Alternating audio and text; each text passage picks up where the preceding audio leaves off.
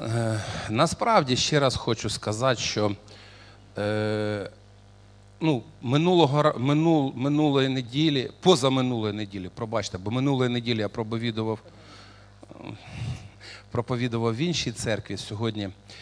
А позаминулої, позаминулого тижня, коли я проповідував, ви пам'ятаєте, я проповідував про батьківство, про синівство, про важливість батьківства, про важливість синівства, про сирітство. Знаєте, я хочу сказати, що взагалі родинні стосунки дуже важливі. Я не буду сьогодні, може, про це проповідувати. Я, знаєте, у мене такий сумбур трошки, бо вчора не я проповідував. І вчора була, знаєте, чудова проповідь. Я сидів, я насолоджувався. Я ж кажу, що коли закінчилась проповідь, я вийшов і сказав, що я розчарований тим, що сьогодні проповідую я, а не брат-пастор Євгеній Федорович. Е, Чудовий пастор. Знаєте, насправді я не багато проповідей його чув. Але одного разу, коли він проповідував на Нагорну проповідь, я просто сидів і я був в захваті. Я був в захваті того, як він це все подавав.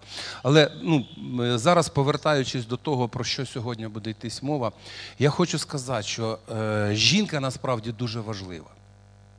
Дружина насправді дуже важлива для чоловіка.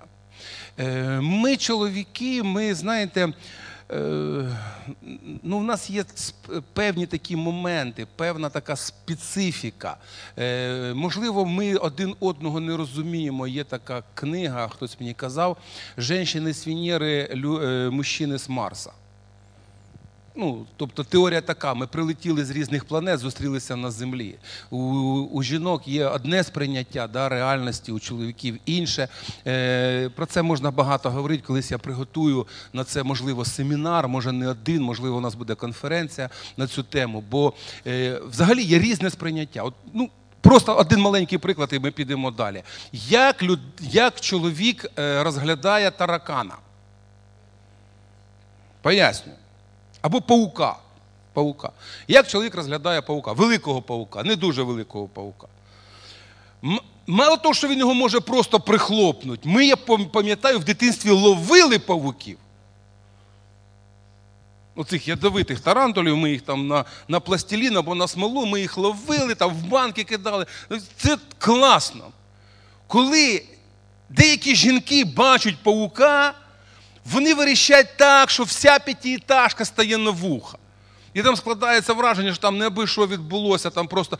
Бо, бо ми бачимо загальну картину. А жінка, ну, жіночка або дівчинка, вона бачить оці волохаті лапки.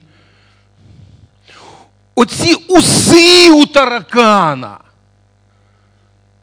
Ми їх взагалі можемо не замітити, що у нього вони є, правда? Мужики. Ми ж не замічаємо. А вони замічають оці всі деталі, і, і, і знаєте, і вони їх гір, гіперболізують. Вони їх роблять такими великими-великими. І якісь такі моменти, і коли ми кажемо, та проблеми, ну от як ми дивимося, да? ми кажемо, проблеми нема. І, і дружина каже, та ні, проблема є. І ми кажемо, та ні, де вона? Ми її не бачимо. І коли вона починає нам змальовувати, ми а де вона це побачила? А як вона це зрозуміла? Як це? Але слухайте, є, є інші речі, є дуже важливі речі. Бо е, колись мої наставники мене наставляли, вони мене вчили, вони сказали таку дуже цікаву річ. Е, Бог створив Адама. Бог створив Адама в дикій природі. Да? Ну так чи ні? Тому чоловіку спать в палатці, десь кудись там іти в поход, там, на рибалку. Це взагалі питань нема. Правда? Він може заснути там, де він остановився, зупинився. Да. Ну, да, може. Як в мене колись була така ситуація, я в армії таке була, я йшов, йшов, йшов, і я заснув. Я заснув. Я наскільки був, був втомлений, що з автоматом і на посту, і я просто, просто заснув, бо я там вже довго не спав. Все, і все, я нормально поспав, проснувся, пішов далі. Е, а жінку Бог створив трохи по-іншому. Бо коли вже все було створено, і коли вже був сад, і коли вже пройшли всі тварини перед Адамом, він вже всіх назвав, і коли вже. І потім з'являється жінка, дружина. І тому в неї завжди є інше бачення, яким повинен бути дім. Да? Так чи ні? Вона завжди десь, чоловік що там, він щось там прибив гвоздь, йому нормально. І він туди, це у нього вішалка. У нього багата уява, да? Це а що ще треба? Ну давай три гвоздя заб'ємо. Ну, щоб кожному по гвоздю. Там чи чотири, скільки там нам треба тих гвоздів. Ну, сприйняття, да? І у жінки зовсім інше сприйняття реальності, зовсім по-іншому вона дивиться. Бо тут повинно бути не просто прибиті гвозді, а тут повинно бути красиво, тут повинно бути гарно. Тому е, це, а ще такий момент дуже важливий, на який я дивлюся, це те, що е, жінка вона надихає чоловіка. Надихає, вона стає натхненням. Євгеній Федорович розказував вчора, як він через полгода після операції на відкритому серці поїхав з Махненком на Кавказ. Лазив по горам, в тому стані, що йому не можна було навіть на велосипеді їздити. Да? Він десь там ночував на лідніки. Ну, так, друг у нього Гена Махненка. От. І там все все було так класно. Він каже: а я робив подвіги, щоб моя дружина мною пишалась. Правильно, неправильно? Правильно чи неправильно? А, правильно! Мужики, правильно чи неправильно? Правильно! Мужський голос должен бути чуть-чуть вище сейчас. Чоловіки роблять якісь, може, безумні речі для того, щоб дружина ним пишалась. Чи ні? Амінь, амінь. Що він герой її, він її рицар. Ну так чи не так? Так, амінь. Це дуже важливо. Різкую сьогодні не попроповідувати те, що приготував. Ви знаєте, е, що я хочу сказати сьогодні, на що я хочу звернути нашу увагу? Іноді відбувається так в нашому житті, що якісь благословення Божі вони проходять повз нас, вони не зачіпляють нас, вони не приходять в наше життя. В чиєсь приходять, в чиєсь не приходять. Ви знаєте, чому? Я, Я почав так, знаєте, аналізувати це і зрозумів таку досить цікаву річ. Ми, люди, не завжди готові зустрітися з Господом. Нещодавно слухав одного, е, просто один служитель сказав так пару фраз, і він каже: да, Бог дає багато жити, але я хочу піти до Господа, не не вже таким там хворим, таким уже немічним. Я готовий піти прямо зараз. Я вже готовий. Коли Бог мене забере, я готовий йти. Бо я з ним живу зараз, і для мене важливо залишитися з ним назавжди. І я хочу, щоб я вже зробив те, що я роблю. Дуже активна людина. Я готовий. Тобто кожного дня я себе повинен якимось чином налаштовувати. Сьогодні до мене може прийти Христос. Сьогодні до мене може прийти Христос. Не не просто там, ну колись буде там пришестя, колись там буде. Але дивіться, ми з вами можемо зустрітися з Господом. І не, факт не стоїть тільки про те, що ми можемо померти. Факт стоїть в тому, що Господь Він відвідує нас.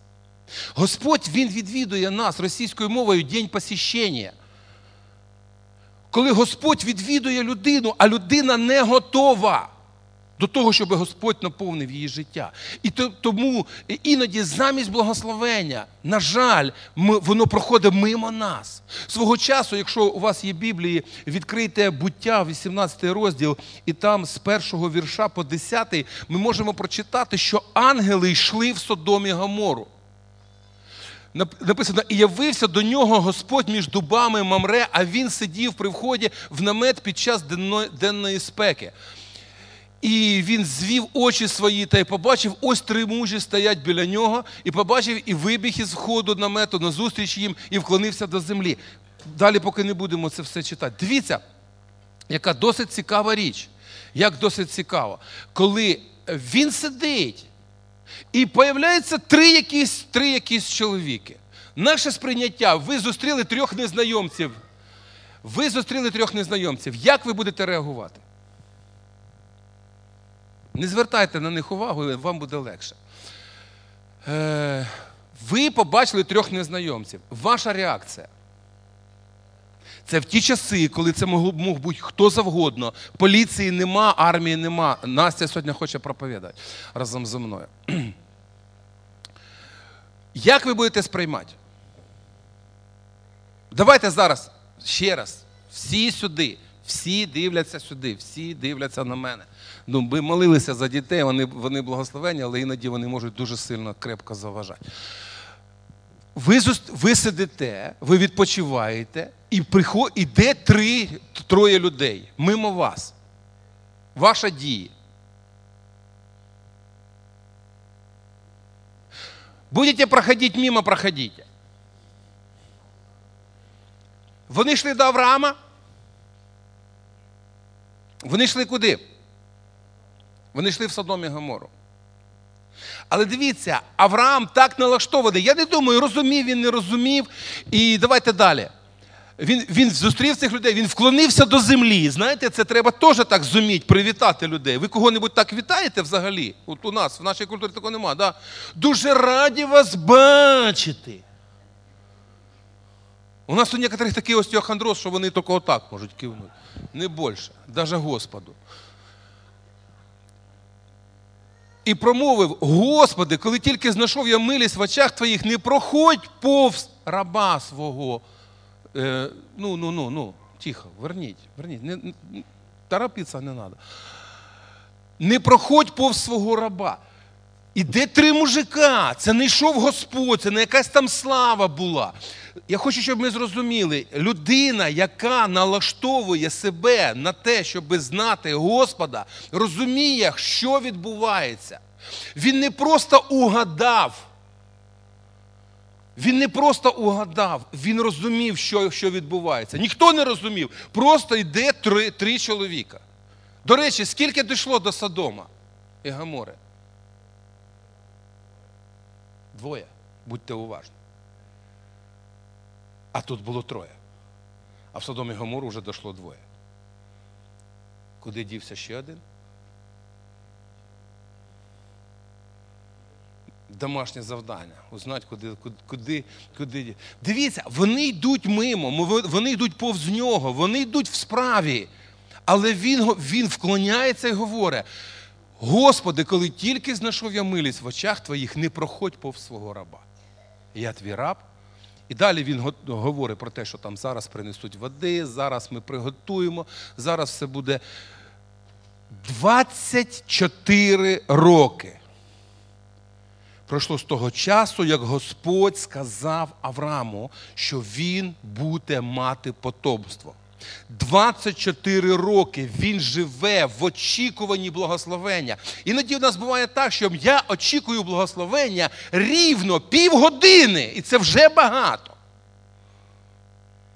Я так півгодини чекав, і Бог мені не відповів, і на молитву не прийшла відповідь, і я нічого не відчуваю. Мало того, в мене ще й поганий настрій сьогодні зранку. Бо дощ іде, і я не дуже хотів просипатися. Ну, наприклад. Про яке благословення? Що ви кажете? Що я там повинен очікувати? Де я буду це все? Але дивіться, це зовсім інший стан людини, яка не хоче, аби повз неї пройшло благословення. Зовсім інший стан людини. Він налаштований.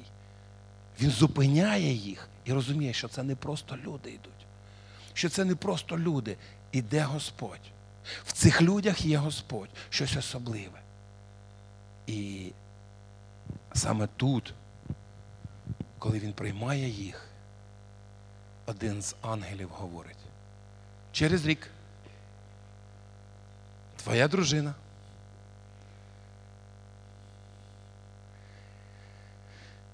Їй на хвилиночку 90.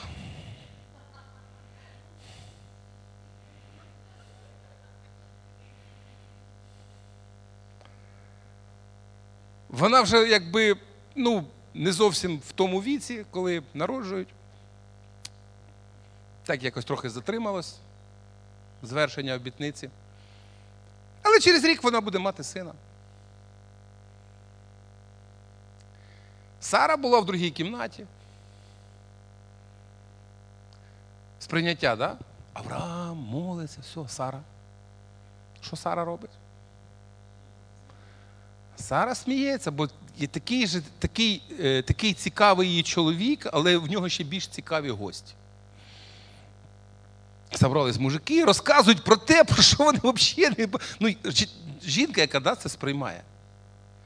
Як вона сприйняла? Вона почала сміятися. І ангел покликав її і сказав: Ти сміялась. Унікальна реакція жінки. Я не сміялась, то не я. Чого так? Ну ти ж сміялась? Ні, не сміялась.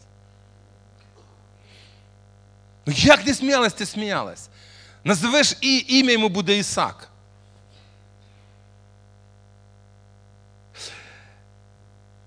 Е, на що я хочу сьогодні звернути увагу? Про що моя сьогоднішня проповідь? День відвідин або російською День посвящення. Знаєте, є такий термін, є такий термін, коли Бог відвідує людину. Не забирає до себе, а відвідує. Знаєте, бо Бог сказав: зійдемо, подивимося, що там відбувається. Господі, що ти не знаєш, що там відбувається? Знаєте, є різна присутність Бога, є присутність Бога е, на всякому місці, бо Він всюди сущий, правда? Але є інший момент, як коли Божа слава приходить на якесь місце. І якщо ми не готові, то Бог може поразити нас, якщо ми знаходимося в непідготовленому стані. І так відбулося з Содомом і Гоморою, бо коли туди прийшли ці ангели, це продовжується ця історія, то в усьому місті знайшлася лише одна людина лот, який зрозумів, що відбувається. Одна людина, лот, зайшли якісь нові люди. І тільки лот він їх прийняв до себе. Тільки лот їх він захистив, бо був дуже великий розврат. І ті люди хотіли зробити з цими ангелами невідомо що. Ну, казано що.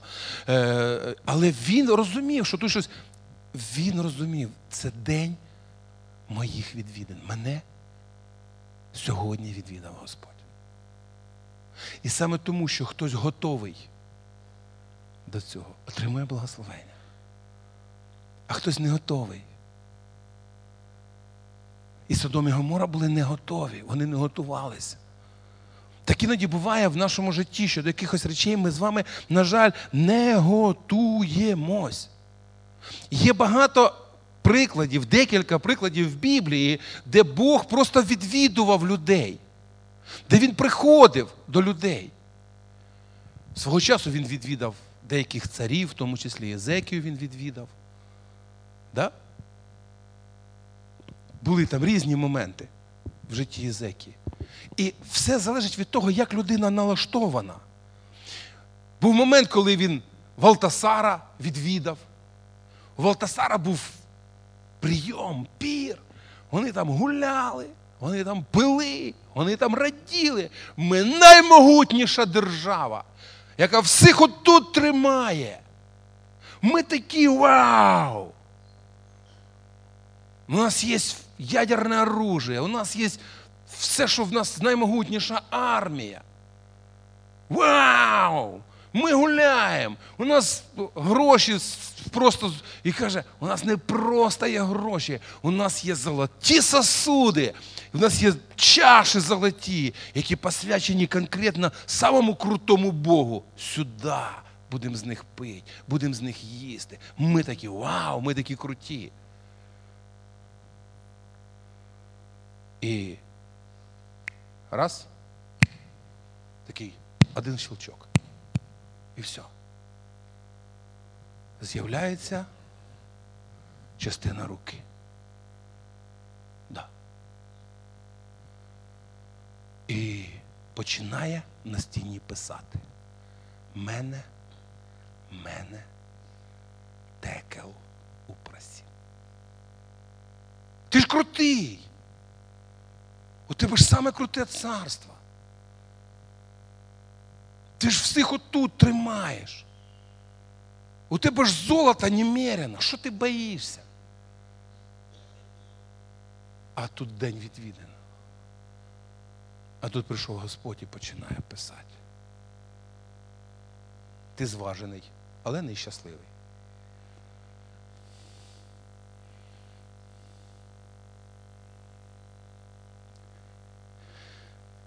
Ти знайдений дуже легким. І прямо зараз ти втрачаєш своє царство. Отак, за секунду. За секунду, саме тому, що він перейшов якийсь, якусь межу, якийсь кордон.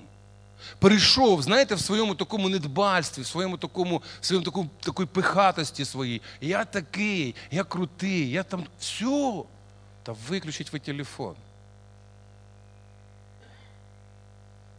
Я такий, у мене все, у мене все під контролем. І він втрачає царство зразу. День відвідин, і в цей день він все втратив. Був день відвідин Єрусалиму. Коли Христос звертається і говорить, Єрусалим, Єрусалим, який завжди побиває своїх пророків. Якби ти знав, що сьогодні тобі на користь, якби ти розумів, що насправді тобі потрібно.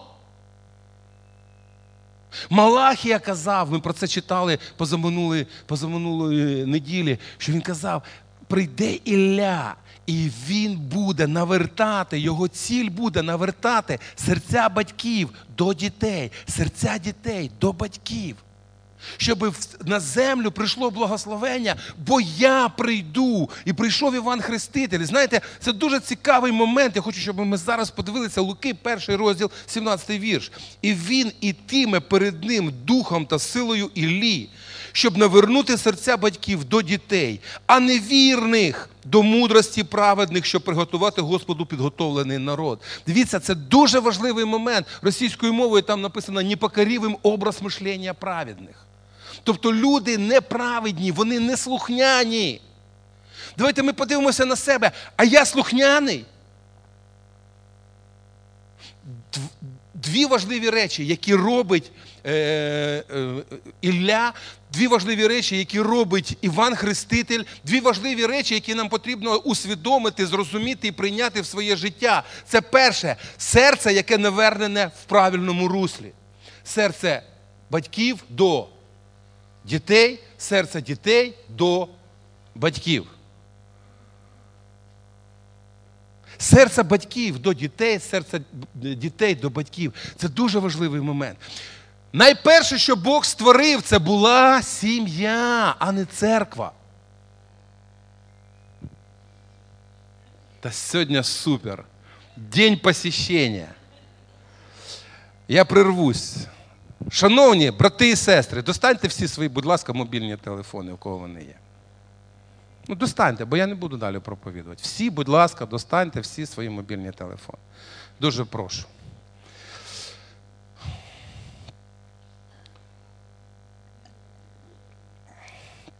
Всі достали? Ну, тримайте, тримайте, тримайте. Можете включити, помахати мені, посвітіть. Знаєте, як фанат. А чого ви? У вас немає мобільних телефонів? Достаньте. Ні, ви достаньте, помахайте мені як фонариками. Ну чого? Все. Клас. У всіх є. Супер. Тепер перевірте, у вас вони всі на беззвучному. Я хочу непокоривим дати образ мишлення праведників. Допомогти. Я скажу, іноді я також забуваю це робити. Я нікого зараз не звинувачую. У мене теж бувають моменти. Але я завжди стараюся собі нагадую, що треба ввімкнути беззвучний режим. Беззвучний режим. Бо я знаю, як завжди, комусь приспіче позвонить посеред служіння. Людина дзвонить і, і, і потім каже: Ой, а який сьогодні день неділі? І ситуація буде якась ерундова. Добре, ми повертаємося. Дивіться, ми повертаємося до цього до цього е, місця Святого Письма.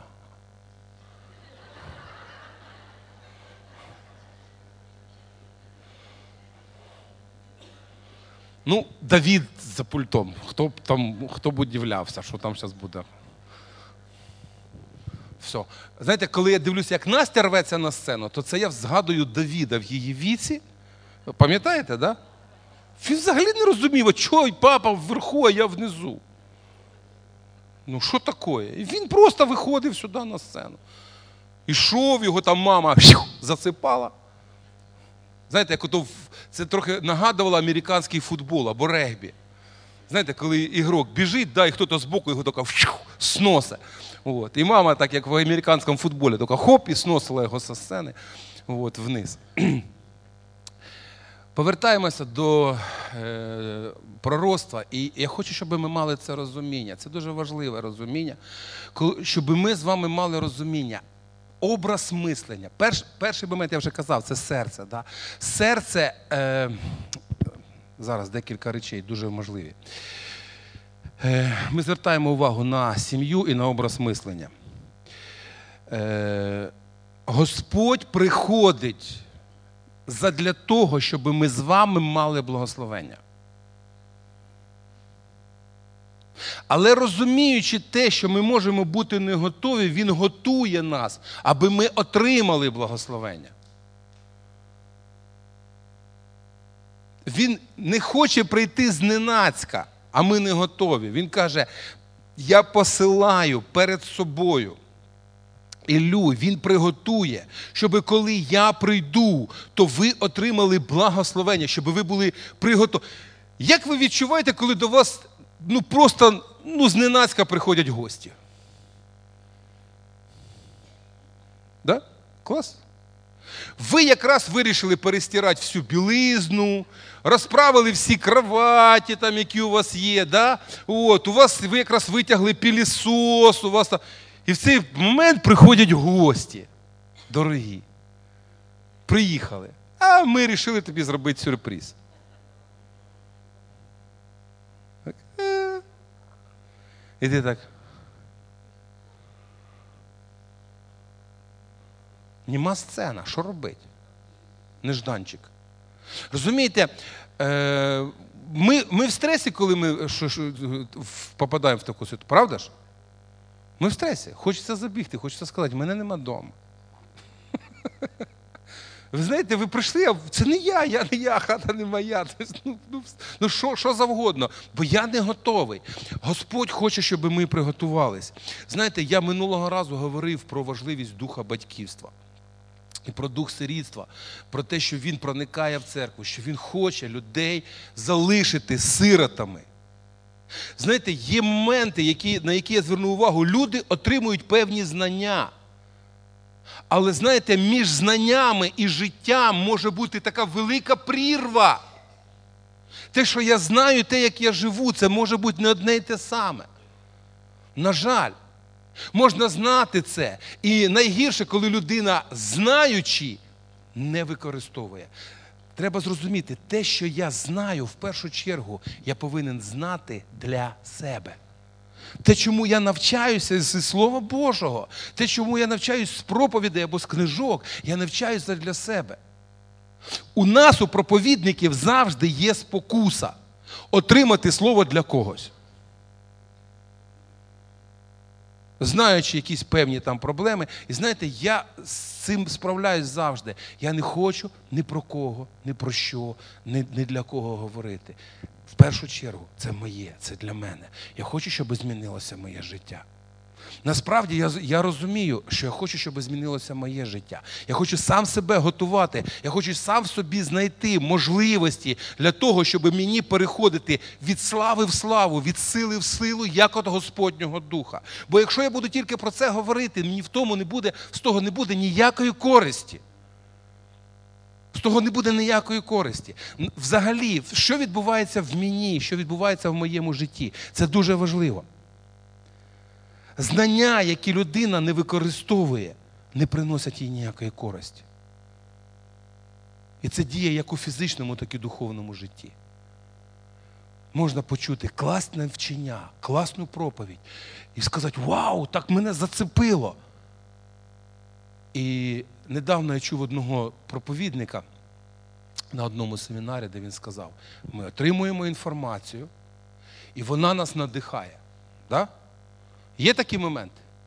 Слухаєш про проповідь проповідника, навіть про те, же саме, про те саме сирітство, синівство. Ти кажеш, все, не хочу бути сиротою, буду сином, буду донькою, Божою, все. Наскільки тебе вистачило? Питання, наскільки тебе вистачило? Наскільки годин або днів тебе вистачило, а потім відбувається откат назад. Ти чимось надихнувся, якимсь словом надихнувся буквально на пару днів, і ти його якось там пробуєш якось примінити, все, а потім все, потім здувся. Чому? Тому що воно не дійшло до того, щоб ти почав цим словом жити. А ми з вами будемо мати силу, коли ми не будемо просто знати слово, а ми будемо цим словом жити. Жити. Праведний вірою буде жити. Коли я буду жити тим словом, яке я маю, коли я буду мати мати це слово. Е, Насправді сім'я це перше місце, де повинно відбуватися служіння.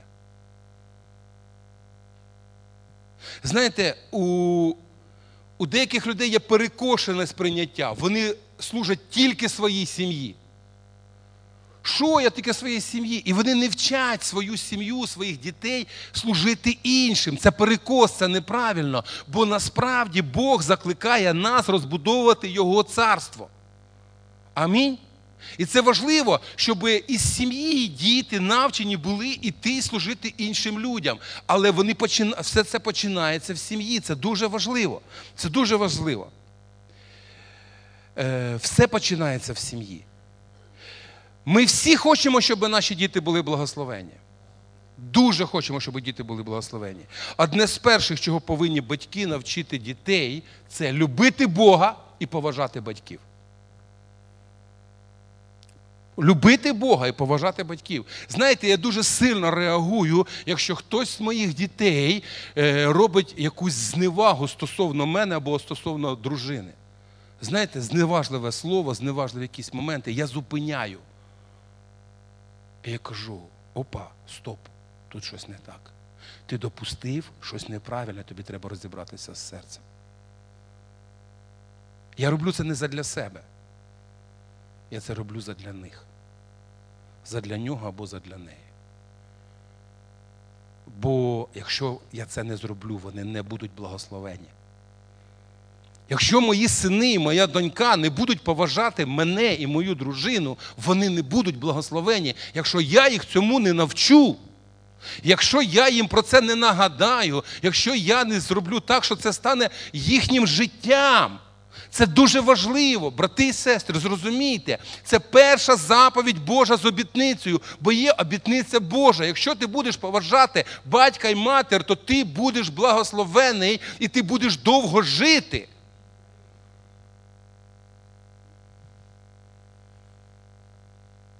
І цим словом також треба жити. Я це роблю задля своїх дітей. Вони повинні вони не повинні боятися.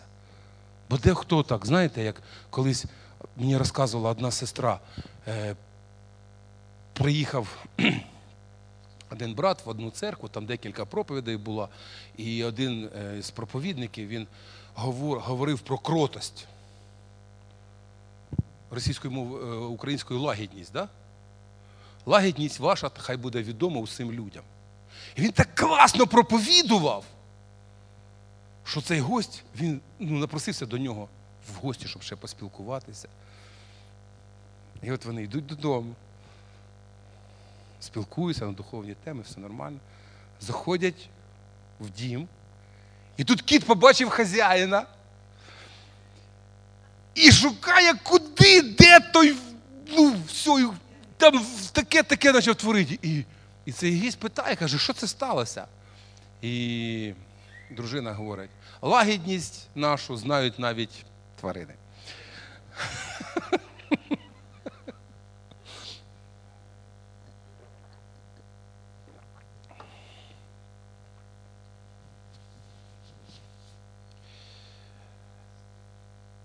Знаєте, іноді батьки говорять дітям, що вони для них дуже багато зробили, діти це не цінують. Я тобі й те, я тобі і це, і де є якісь порівняння. Е, знаєте, найважливіше, що батьки можуть дати дітям, це не фінанси, не матеріальне забезпечення, це серце. це серце. На цьому тижні я зустрів одну е, сестру з нашої церкви, і, і вона, знаєте, вона сказала, каже, пастор, ви знаєте, я, я з вами повністю згодна. Я вже доросла жінка, в мене вже є діти, мої діти вже дорослі. Але навіть зараз мені не вистачає, щоб мій тато мене просто запитав, як твої справи? Доню, як ти живеш? Що ти відчуваєш? Чого боїшся, про що мрієш? Це так важливо. Серце, не гроші, не, не матеріальна допомога. Серце. Серце, яке тато віддав дитині. Це дуже важливо. Серце. Віддати серце. Зрозуміти, зрозуміти якісь, може, страхи або якісь хвилювання, які є у дітей. Це дуже важливо. І знаєте, такий дуже важливий момент, на який я хочу зараз звернути нашу увагу. Сім'я. Саме сім'я за планом Божим приймає участь у пробудженні. Ми ж хочемо, щоб прийшло пробудження. А куди воно повинно прийти? В суспільство. Через сім'ю. Ваша сім'я пробуджена? Пробуджена, там же віруючі чи ні?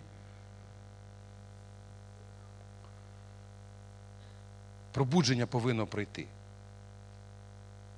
на ринок, але воно так само повинно прийти як на роботу, так і в школу. А ще круто, якщо пробудження прийде в дитячий садочок.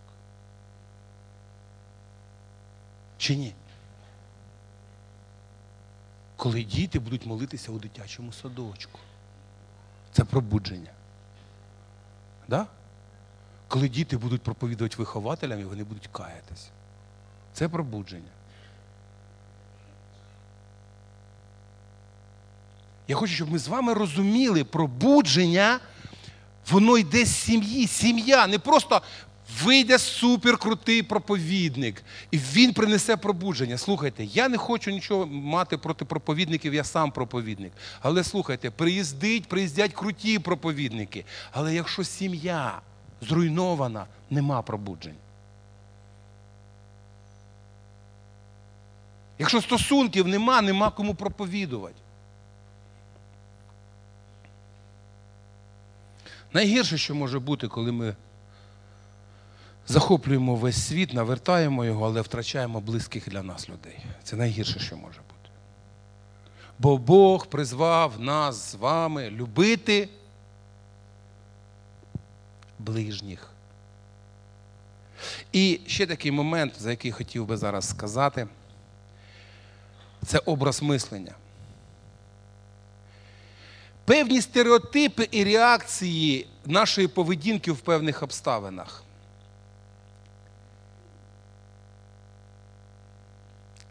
Іноді саме через те, що не відбулося, не відбулася зміна нашого мислення, ми реагуємо неналежним чином. Мене обідали, і я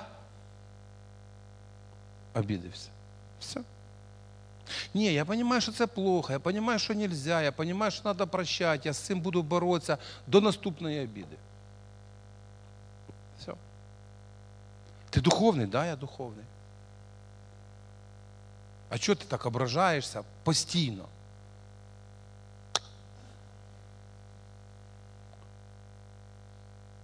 Що так? Де твоя духовність? Ні, а що ви на мені їздить будете?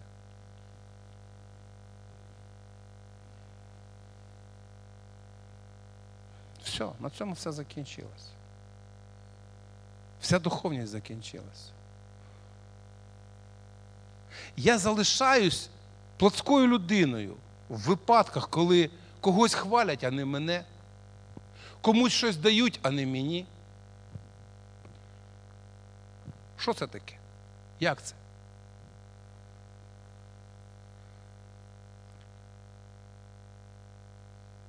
Я не змінив образ свого мислення. Я очікую, що мене будуть нагороджувати люди. Почитайте уважно Біблію. Там написано, що якщо вас сьогодні хвалять за якесь, якусь добру справу, все, все, ви отримали свою нагороду. Все. А от якщо ви зробили і вас не похвалили, а ще якщо ви цього дуже хотіли, а вас не похвалили, ви отримали нагороду на небі. А, а ви вірите, що вона там є? Бо якщо ви вірите, то ви її отримаєте. А якщо ні, то ви чекаєте, що зараз будуть хвалити. Я не кажу, що не треба хвалити. Треба хвалити людей, треба надихати людей, треба вказати, що ти молодець, ти робиш оте все там класно, оте, оте, оте, різні такі речі. Це нормально, це правильно.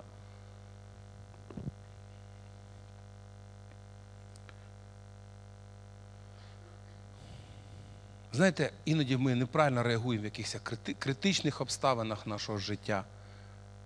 Іноді ми можемо виправдати, свій гнів, роздратування. Можемо? Чи не можемо? Можемо. А чого вони не роблять, як я їм сказав? І все. І я вже розрішив собі психануть. Я ж сказав робити отак, або, або сказала. Ти що тупой? І що ти виправдовуєш це? Бо з твоєї, з твоєї подачі, з твого, з твого розуміння він такий або вона така. І що відбувається? А відбувається те, що ти своїм гнівом контролюєш інших людей все. Ще один момент, який не дуже швидко змінюється, це наші бажання. Наше хочу, воно таке велике. Правда? І іноді моє хочу, воно перекриває волю Божу в моєму житті. Бо насправді, коли я приходжу до Бога, Бог хоче дати мені свою волю, благою, угодною, совершенною. Так чи ні? А я хочу. Свою волю. Таня, нікуди не уходь.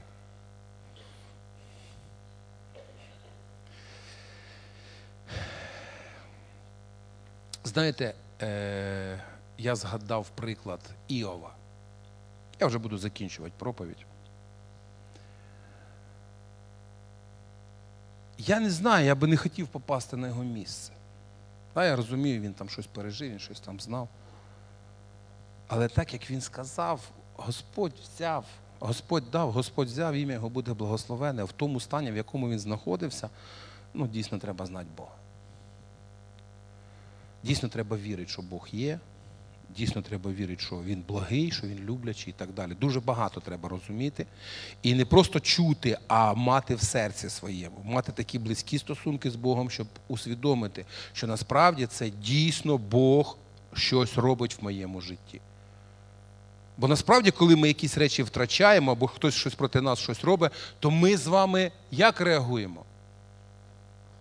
Ми обіжаємося, ми злимо, е, ми там роздратовані, злі буваємо, все. Е, Бог бажає бачити нас приготовленими, щоб в наше життя прийшло благословення.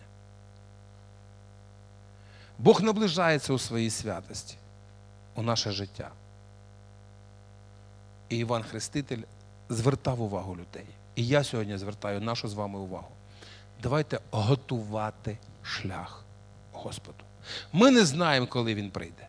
Ми не знаємо, як він прийде. Ми не знаємо, через кого він прийде. Можливо, це буде людина, яка буде потребувати допомоги. І це буде день нашого відвідування Господа. Давайте ми помолимося.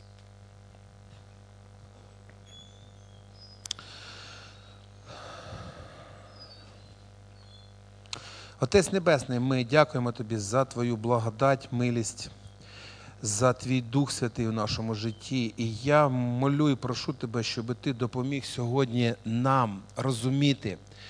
Розуміти себе перед лицем Твоїм, розуміти Тебе і волю Твою для кожного з нас. Я хочу, щоб сьогодні ми усвідомлювали, що ми Твої діти, і ми е, має, маємо певний поклик від Тебе. Ти маєш е, певні плани стосовно нашого життя, Боже. І я знаю, що е, Ти хочеш, щоб всі люди вони мали благословення, щоб люди були щасливими і благословені. Я знаю, що Ти хочеш вести нас певними шляхами, щоб ми змінювались, перевтілювались в образ Ісуса Христа.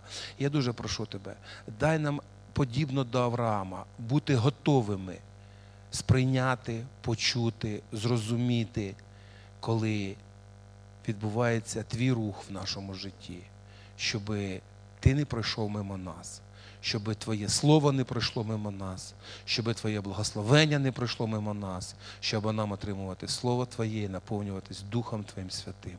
Слава, честь і хвала Тобі, всемогутній Господь Бог Вседержитель. Амінь.